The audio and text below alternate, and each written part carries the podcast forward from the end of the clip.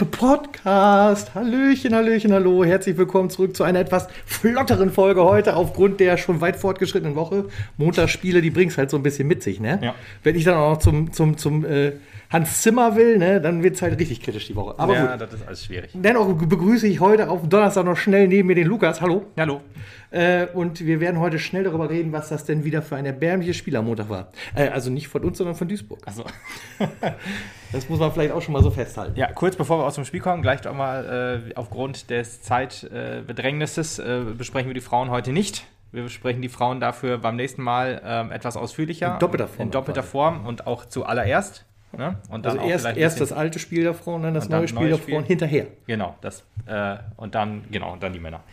Richtig, genau. Kommen wir dann direkt zum, zum ja, Spiel. Also, also alles, was, hier vor dem, was vor dem Spiel war, war eigentlich, eigentlich schon fast. ähm, Genau, die pure. Hiobsbotschaft, ne? Acht Corona-Fälle beim Verein. Ja, Junge, ja, schon gefragt, wer kann denn da wohl noch auf dem Platz? Ich meine, das Spiel selbst hat es ja dann nicht besser für uns gemacht für dieses Wochenende, aber da kommen wir gleich noch drauf. Ja, echt verrückt. Ähm, ja, und äh, dann hat sich auch noch äh, unser guter Torwart im Training verletzt. Hm. Und zwar so, gute Besserung lieber Erich, dass er halt diese Saison nicht mehr spielen wird. Vier Monate Pause. Ja. Deswegen hoffentlich Aber er okay, schon hinter sich, schon gut überstanden.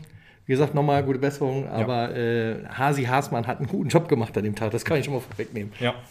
Dann gab es noch ein Sondertrikot. Richtig Ähm, geil. Wo kriege ich das?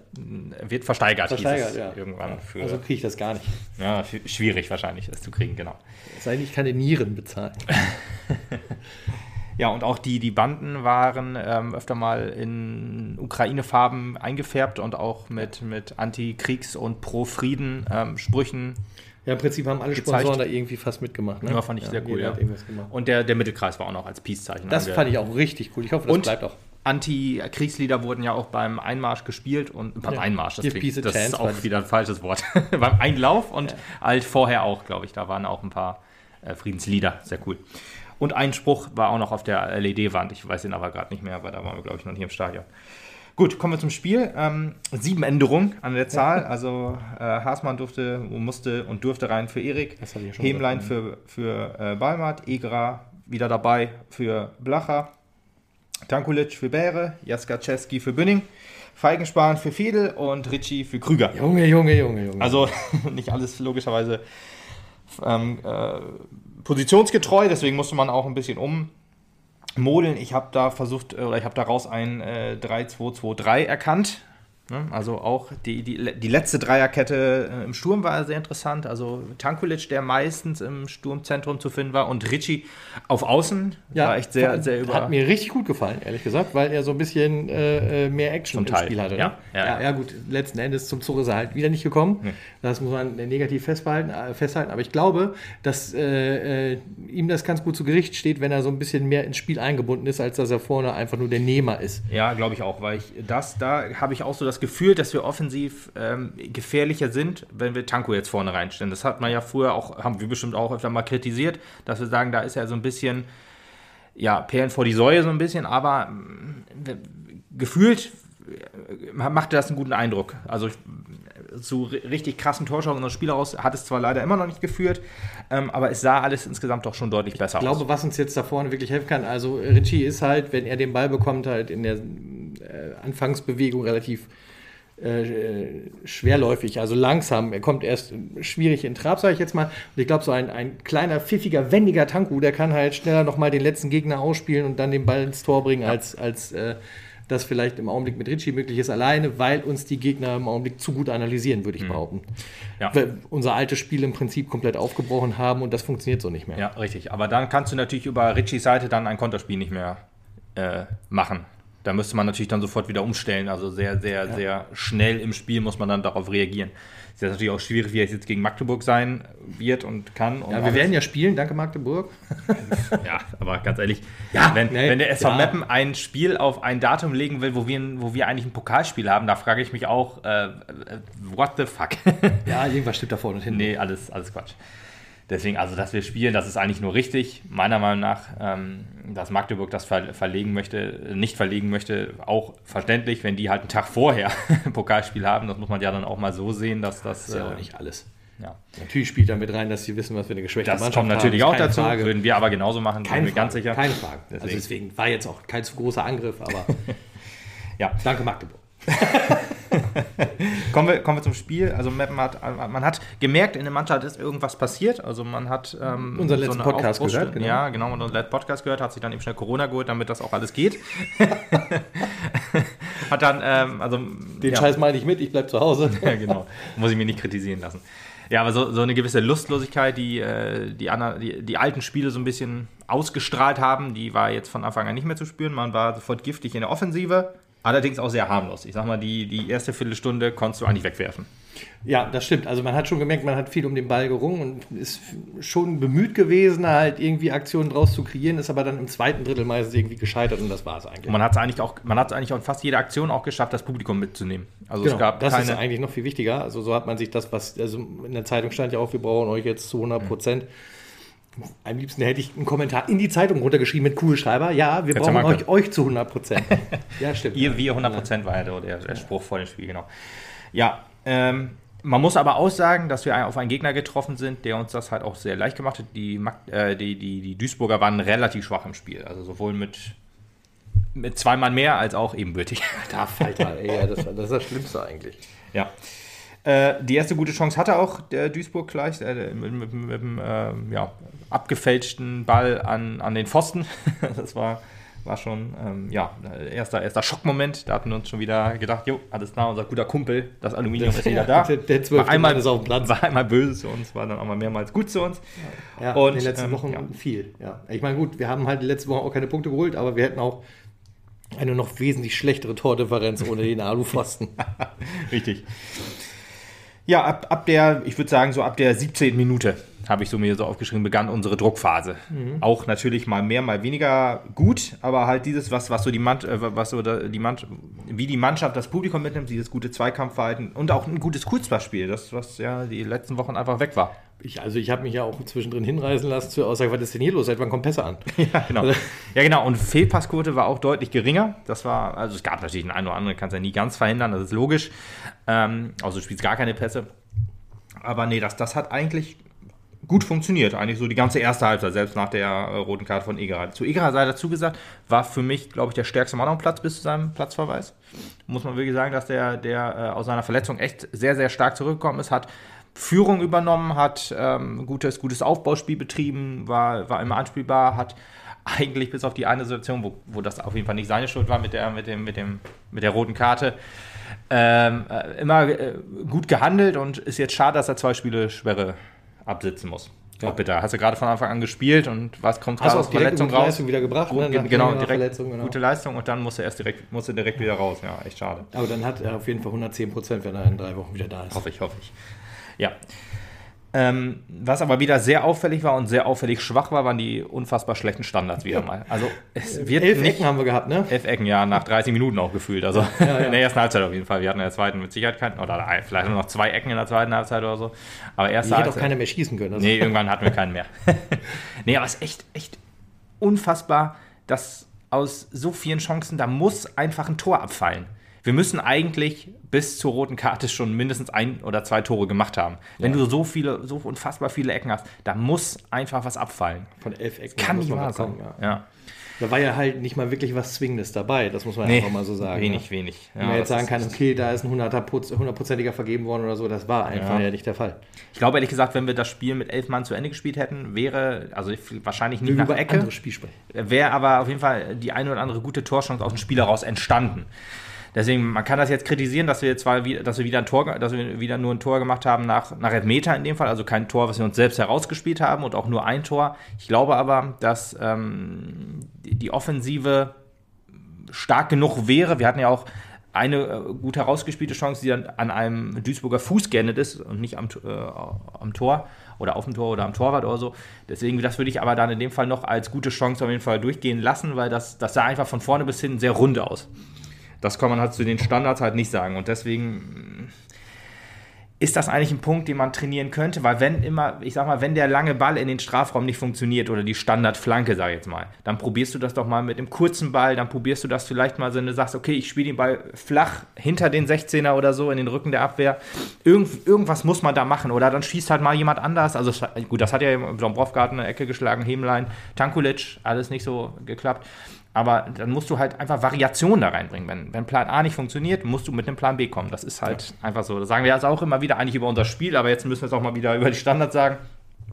Weil das ist zwar echt viel besser geworden in diesem Spiel, aber alte Probleme tragen wir halt immer noch mit uns rum. Und die Probleme verhindern halt, dass wir Punkte mitnehmen.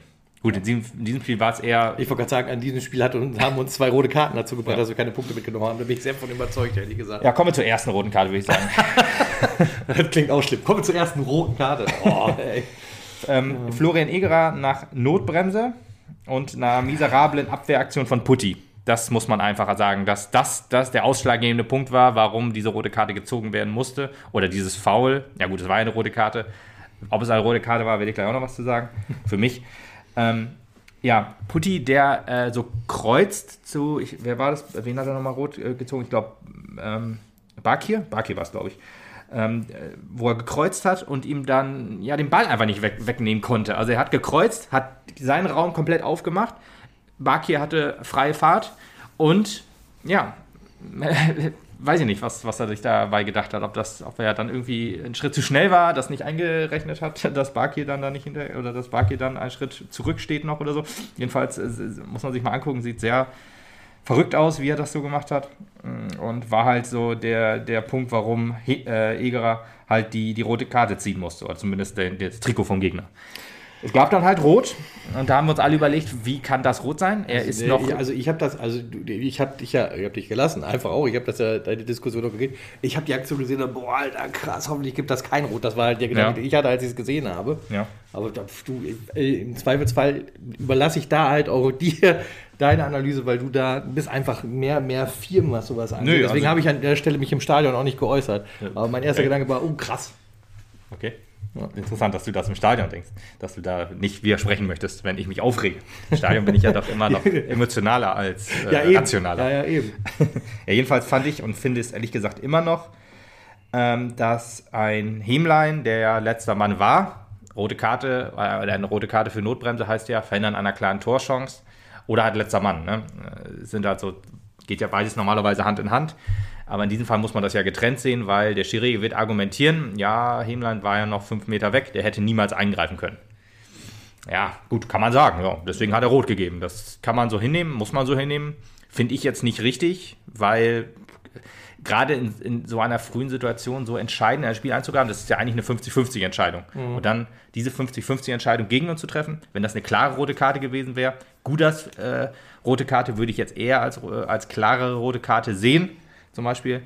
Ähm, aber in dem Fall halt eine 50-50-Entscheidung gegen uns zu treffen, ist schon heftig, wenn die so spielentscheidend ist. Ja. Gut, der Schiri wird sagen, pf, ist eine 100% Entscheidung und alle, alle Schiedsrichter, äh, so, die das analysiert haben, stimmen ihm natürlich auch zu, ist klar. In der Sippe hält man natürlich zusammen bei 50-50 Entscheidungen, äh, ist das klar, dass man dann ähm, zusammenhält und sagt, ja, hat alles richtig gemacht, perfekte Entscheidung, super und so. Ich will das auch gar nicht schlecht reden, das ist ja Vielleicht ist das aus neutraler Sicht auch anders, als wie ich das sehe. Aber meiner Meinung nach ist das eine 50-50-Entscheidung, die er gegen uns getroffen hat. Und das finde ich in so einer Situation, in so einer entscheidenden Situation, ja, skandalös ist das falsche Wort, aber äh, zu krass, sagen wir es mhm. wieder so. Ja. Ähm, war, dann halt, war dann halt der erste Aufreger und er hatte die Schieberrufe schon äh, für sich, ist klar.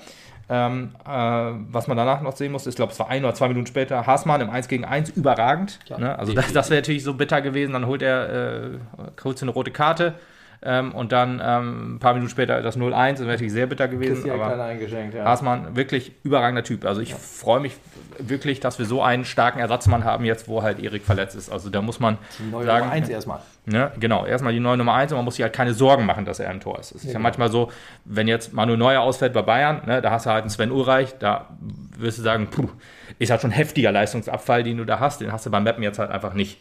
Ja, ich glaube, das was, was, was ähm ähm, Erik mit, mit seiner Erfahrung und mit seiner Taktik vielleicht so inne hat. Das äh, macht Hasi dann dadurch wieder wett, dass er so ein bisschen agiler, ein bisschen flippiger ist und kann das dann ganz gut ausgleichen, Ja. sodass wir halt Ja, zwei ja, relativ gleich starke Torwart, Torwächter haben. Torwächter. Ich bin für Torwacht eigentlich, Torwächter. Torwacht. Das, cooler. Torwacht, das gibt es zwischen bei Green Lantern oder so.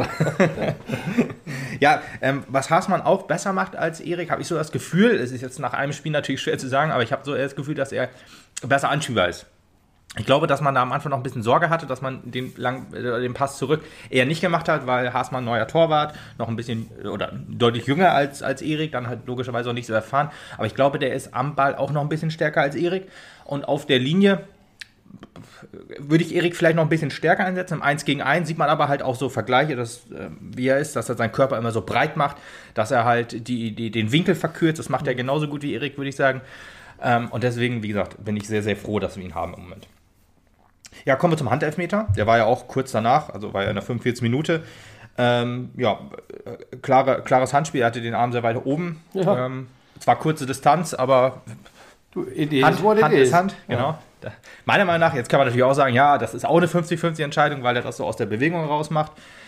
Mag sein, weiß ich nicht. Ich, Handspielregelungen finde ich sowieso immer schwierig. Die ändern sich ja gefühlt alle paar Wochen. Ähm, aber er hatte den Arm so weit oben, dass man da eigentlich, mm, ja, nur, war keine nur natürliche Bewegung. Nee, genau. Ja, da muss man Tangulic nochmal eben loben und auch noch tadeln. Also der Elfmeter war, ja, gut geschossen war er nicht, er war in die Mitte geschossen, aber hat den Torwart verladen, das ist schon in Ordnung. Sauber Tor drin. ist Tor. Mehr müssen wir nicht wissen. Und vor, dem gegnerische, vor der gegnerischen Kurve jubeln, das macht man nicht. Das geht einfach das nicht. ist mir ehrlich gesagt gar nicht aufgefallen. Ja, ich habe doch, das ja doch, gelesen doch, von das ist deinen Notizen und habe das gar aufgefallen. nicht gesehen. Ja, so krass. Doch, doch, doch, das ist mir auch sofort aufgefallen. Das kann nicht wahr sein. Warum auch? Ich meine, wenn er jetzt von denen, selbst wenn er von denen die ganze Zeit beleidigt wird oder so, dann macht man das trotzdem einfach nicht. Das ist einfach so eine Sache, das ist unsportlich, das lässt man einfach sein. Ja, da gebe ich dir vollkommen recht. Ja, echt, echt bitter. Aber gut. Ah, dann war Halbzeitpause. Halbzeitpause. Und dann ging es direkt wieder Ging weiter. direkt wieder. Es war genau die gleiche Minute, wo wir in Sa äh, gegen, gegen Saarbrücken ein Gegentor ge gekriegt haben, ein Spiel vorher. Ähm, in der 48. Minute, das ist halt auch so ein Ding, ne? Du bist froh, dass du dann 1-0 führst mit der roten Karte, gehst dann halt so in, in die Halbzeit äh, und, und denkst dir so, okay, ist jetzt auch noch die Frage, was machst du? Gehst du vielleicht, versuchst du vielleicht noch nach vorne zu spielen mit einem 1-0 im Rücken oder wahrscheinlich natürlich auf deine Konter, klar, aber wie, wie, wie äh, agi- agierst du offensiv? Und dann kriegst du halt direkt einen vor den Bug quasi. Und auch wieder so ein Ding, was so ein bisschen den SV-Mappen 2020, äh, 2022 auch wohl be, be- auszeichnet. Also das frühe Gegentor erstmal. Und das zweite halt ähm, ein langer Ball, der, wo, wo drei Leute vor ähm, Haasmann quasi völlig frei stehen und alle gehen zum Kopfball hin. Keiner trifft den Ball und dann geht er halt ins Tor. Da kann Hasi absolut nichts machen, weil wenn er, wenn er dann ähm, ja, die, die Ecke aufmacht, dann kommt da einer ran, weil ganz ehrlich, wenn da drei Leute hinspringen, dann gehst du ja davon aus, dass einer den wohl trifft. Dann musst du halt dich orientieren äh, zu, zu- allen Möglichkeiten und dann geht er halt über die, die Köpfe Ja. von allen weg und dann geht er halt lange ins, In ins lange Eck. halt auch vielleicht für den, der halt nicht jede Woche im Tor steht, auch noch ein bisschen überfordernde Ja, Situation einfach. Ja, klar. Das muss man ihm auch mal zugute halten. Also da sah ich Wie jetzt gesagt, auch kein- nicht den Fehler bei Hasi auf jeden nee, Fall. absolut nicht, weil ähm, was, was soll er machen? Gerade er hat, ist ja noch hingesprungen und kam halt nicht mehr ran. Aber wieso kommt er erstmal so frei zum Schuss und wieso schafft es dann halt keiner irgendwie in der Mitte zu sein bei den drei Leuten und da irgendwie noch seinen Kopf hinzuhalten oder wie auch immer? Das ist ja wieder so ein Ding. Ich meine, wir haben jetzt ja mit Dreierkette gespielt, die mir insgesamt eigentlich ganz gut gefallen hat. Hemlein auf Außen, auf rechts, ähm, Putti in der Mitte, ein bisschen überfordert, hatte Also ich so das, das Gefühl. was wir über Hemlein vor einer Weile mal kritisiert haben, was er weit abgestellt hatte in den letzten Wochen, schleicht sich sein Sch- Schauspieltum wieder stark ein, finde ich. Also Ja, ich fand ja, ja, ja. es unerträglich schon fast am Montag. Also so oft, wie er sich da hingelegt hat, das ist auch eine Unverschämtheit, alter Falter. Hat aber auch nicht einstecken müssen, muss man dazu aber auch sagen. Keine Frage, aber das, was er daraus macht, ist halt auch, äh, das sieht aus, als hätte man ihm das Sprunggelenk gebrochen, weißt du? Also das, äh, das muss ein bisschen runtergestellt werden, weil irgendwie die Schiris, die springen halt nicht drauf an. Ich weiß nicht, ob Nee, er es das- noch nicht gemerkt hat, aber wir haben es gemerkt. Die Schiris wollen das nicht sehen. Die wissen, Ja. dass das eine Show ist. ja. Und wenn du dann wirklich mal was hast, dann bist du am Arsch. Ja, ich meine, er hatte eine gelbe Karte äh, rausgeholt, in Anführungsstrichen, die, er, also die auch richtig war, wo er dann, wo ihm gegen das gegen, gegen, den, gegen die Wade gesprungen wurde. Ich wollte sagen, da war aber auch wirklich was. Da war was, ja, ja, klar. Aber ich, ähm, ja, das Problem ist meistens immer, wenn er dann auf dem Boden liegt und sich beschwert, das ist halt immer echt Ja. schwierig, ja. Das, da gebe ich dir vollkommen recht. Vor allem, wenn er erst brüllt und ah und sich alles hält, dann sieht, dass der Schiri weiterläuft und innerhalb von drei Sekunden auf dem Bein ist und dann wieder losläuft. Ne? Ja, aber wir haben Balmert ja nicht mehr, der wahrscheinlich an Corona erkrankt ist, den haben wir nicht mehr, der ist ja sonst für sowas zuständig. Ja. Aber das natürlich ist- darf das, soll das auch nicht sein. Das ist- war aber eine das aufsteigende. Kurve jetzt in den letzten Wochen von Heben ein zu sehen, dass das wieder deutlich mehr wurde. Das muss wieder deutlich weniger Das kann wohl sein. Ja, da bin ich auf jeden Fall auch deiner Meinung. Ja, dann Guda. Also eine Szene, die im Stadion niemand verstanden hat. Guda, also nicht was Guda gemacht hat, sondern was der Schiri gemacht hat. Guda grätscht halt ins Sprunggelenk von Knoll, der auch raus musste. Ähm, auch als ich es mir in der Wiederholung nochmal angeguckt habe, es, es, man, man sieht es nur in einer Einstellung, aber in der sieht man es wohl, dass er halt mit offener Sohle das Sprunggelenk trifft. Von daher kann ich da eine rote Karte auf jeden Fall verstehen. Ähm, und da muss man auch sagen, da hat der Schiri alles halb richtig gemacht. also das war, das war, eine, das war schon eher eine quasi wie 100 voll. Nein, nein, ich wollte gerade sagen, das war eher schon eine hundertprozentige äh, rote Karte. Trotzdem meine ich damit, weil er hat irgendwie Vorteil laufen lassen und hat dann das abgepfiffen und hat dann sofort rot gezeigt und dann so, man wusste halt nicht, warum äh, gibt er da, muss er eigentlich sofort rot zeigen, damit es halt nicht irgendwie so irritierend ist für, für alle, für Zuschauer, für Spieler am ich war Platz, auch für Verantwortliche. richtig schockiert, als der Ja, ich hatte erst gedacht, Pappkarton rauskam. ja, da kam ja, da kam ja irgendwie so ein, so ein Duisburger an und, hat, und dann da- kam da so rangelaufen. Ich habe gedacht, der kriegt rot, weil er irgendwie aus Skiefeld gerannt ist, weil warum auch immer. Es war ja ordentlich Hits. Man muss ja auch sagen, durch diese frühe rote Karte ist jetzt egal, wer daran die Schuld trä- trägt, kann, aus, kann man genauso gut dem SV Meppen und äh, ja, dem SV Meppen ankreiden. Durch diese erste rote Karte war halt so unfassbar viel Feuer drin. Es gab ja auch noch eine Szene, wo, wo Dombrovka zum Ball grätscht und dann irgendwie fast den Spieler mit beiden Beinen trifft und so weiter. Das war ja halt alles durch diese, durch diese unfassbare, ja, weiß ich nicht, wie man es nennen soll, ähm, Überreaktion im Spiel. Ja. Also, ne? Das, war, das war schon heftig. Also, ja, wie gesagt, da kann man auch den SV Mappen für kritisieren halt insgesamt. Ne? Deswegen will ich da jetzt nicht auf den Schiri weiter einhauen. Ich habe meine Meinung dazu gesagt. Diese rote Karte war klar, die kann man auf jeden Fall so geben. War halt im Stadion echt nicht zu erkennen. Da habe ich nur gedacht, okay, gibt jetzt Gelb für Guda, ganz klar. Und dann holt er mal die rote Karte raus, ist man halt sehr irritiert. Aber ja, kann man sich nicht beschweren im Nachhinein. Ja, und dann war es natürlich schon heftig. Mit zwei Mann weniger. Jetzt gegen, hat selbst, ja genau. selbst gegen Also dieses Duisburg, muss man dazu sagen. Acht Spieler mit Corona, ein verletzter Torwart, zwei mit Rot gesperrt. Ja. Und Ich- dazu noch die Verletzten, die du sowieso schon hast. Die haben hoffentlich nur ein Großraumtaxi gemietet, wenn sie nach äh, äh, Magdeburg fahren. Magdeburg fahren, weil mehr brauchen sie nicht mehr mit der Mannschaft. Wahnsinn. Genau. Knoll sei dazu gesagt, musste halt, äh, war sein, sein Sprunggelenk wurde ja auch schon ge- getaped mit, mit einem Eisbeutel auch, ist dann runtergehumpelt und ähm, soll wohl nicht so schlimm sein. Die erste Untersuchung am Dienstag ergab, äh, er kann vielleicht Sonntag schon wieder spielen. Also ja, so schlimm ist es dann nicht gewesen. Ja, Also, Gott sei Dank, Sprunggelenk ist eine beschissene Sache. Ja, absolut. Deswegen, äh, rote Karte kann, kann man halt, wie gesagt, muss, oder muss man fast in dem Fall dann geben. Ne? Offene Sohle hat die Verletzung billigend in Kauf genommen, kann man sagen. Das ist ja das, was ein grobes Foul ausmacht. Und eine rote Karte dann äh, ja, rechtfertigt. Und von daher kann ich nur sagen, ja, ist, ist in Ordnung. Ähm, ja, naja, gut. Dann war halt aber klar, okay, dieses 1-1, da werden wir nicht mehr, wir werden dieses Spiel nicht mehr als Sieger rausgehen. Wie, wie ich wollte gerade sagen, selbst gegen dieses Duisburg, also die haben auch wirklich scheiße gespielt, muss man einfach sagen. Also das hat mich, das, das hat mich so ein bisschen drunter gezogen. Ich war erst nach der Leistung halt, war ich halt äh, stolz auf die Mannschaft. Ich war danach aber halt irgendwie so unfassbar down die nächsten Tage. Also heute geht es wieder einigermaßen, aber Dienstag und Mittwoch war ich halt recht, recht down, weil ich dann halt schon gedacht habe, boah, eigentlich wären das so drei easy Punkte gewesen gegen so einen Gegner. Ähm, und dann stehst du da mit leeren Händen da und hinterher fragt natürlich wieder keiner, wie war die Leistung und so weiter. Ist ja auch logisch, es ge- geht ja nur um die Punkte und so. Und deswegen war ich heft, heftig runtergezogen, so die Tage danach. Aber ja, mal gucken jetzt gegen Magdeburg. Aber ja, kommen wir erstmal zum Spiel nochmal. So, dann gab es die ersten Auswechslungen in der 61. Minute. Also, Der Sheriff kam ja nicht mal wieder rein. ja, also der, die rote Karte war in der, in der 53. Minute. Genau, der Sheriff kam wieder rein und Pio kam wieder rein für Feige und zu guter Paso. ja dreimal hingucken, ja, fast nicht erkannt. Pio mit seiner neuen Frise, ne? Also ja. das ist so, er hat, er hat die Frisur, also wir, haben zwar den Rama verloren, wir haben die Frise aber behalten.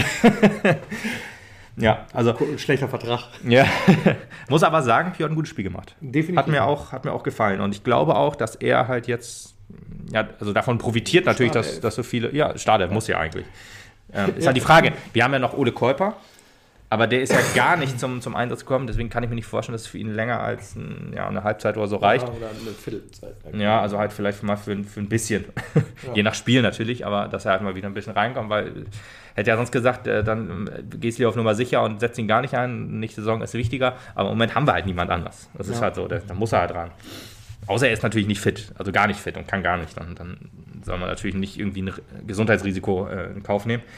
Aber ja, muss man mal gucken. Pio, aber wie gesagt, gut gefallen, deswegen bin ich guter Dinge, dass er dann vielleicht von dieser Situation profitiert und halt auch. Ja, vielleicht mal wieder ordentliche Leistung zeigt. Ordentliche Leistung zeigt, genau. Also jetzt, jetzt, jetzt gibt es ja keine Ausreden. Er, ist, er, muss jetzt rein. Er äh, hat ja auch mal im Interview gesagt, dass er, dass er fit ist, also vor seinen Verletzungen logischerweise, schon ein bisschen länger her, dass er fit ist und der Mannschaft helfen kann, wenn er topfit ist und so weiter. Und das kann er jetzt gerne zeigen. Ja.